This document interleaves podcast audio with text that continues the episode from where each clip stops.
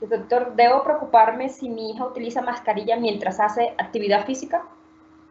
Mm, preocuparse. Ah, ok. O sea, ¿qué será? ¿Que, que si le hace daño o qué? sí, o sea, me imagino que por el Sí, bueno, yo, respiración. Esto, esto que les voy a contestar también está hoy en la recomendación de la Organización Mundial de la Salud, pero ojo porque va en contraposición a los lineamientos de, de la ciudad. O sea, aquí en Bogotá todos tenemos que usar tapabocas para todo y los que hacen deporte tienen que salir con tapabocas y esa es una norma. Entonces, pues tenemos que cumplirla.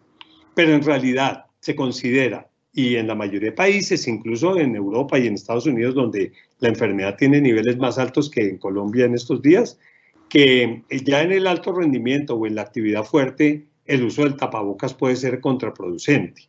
Em, en ese caso es mejor hacer una actividad más moderada si quiere manejar el tapabocas. Ahora, la clave es que hagas eh, actividad de nuevo con distanciamiento social.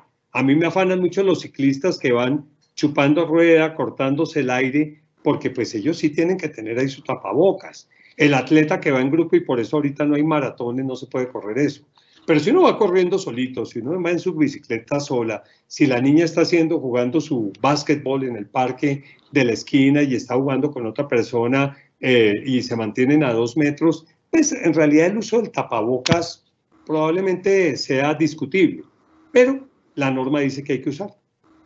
Ahora, yo quiero ver cuántos niños, estoy hablando de los hombres, pero no quiero ser sexista, también las niñas juegan fútbol muy bien. Cuando juegan fútbol fuertemente, aquí en el sitio donde yo vivo ayer había como siete niños jugando en una, niños de 14, 18 años, en una cancha de microfútbol fuerte, ninguno tenía tapabocas. Yo no me voy a meter a decirle que se lo pongan. O sea, ya ahí viene el tema de que los papás tienen que saber cómo manejan esa situación y con quién estaban. Pero pues, ¿quién va a perderse un pique de 300 metros, de 200 metros con un tapabocas?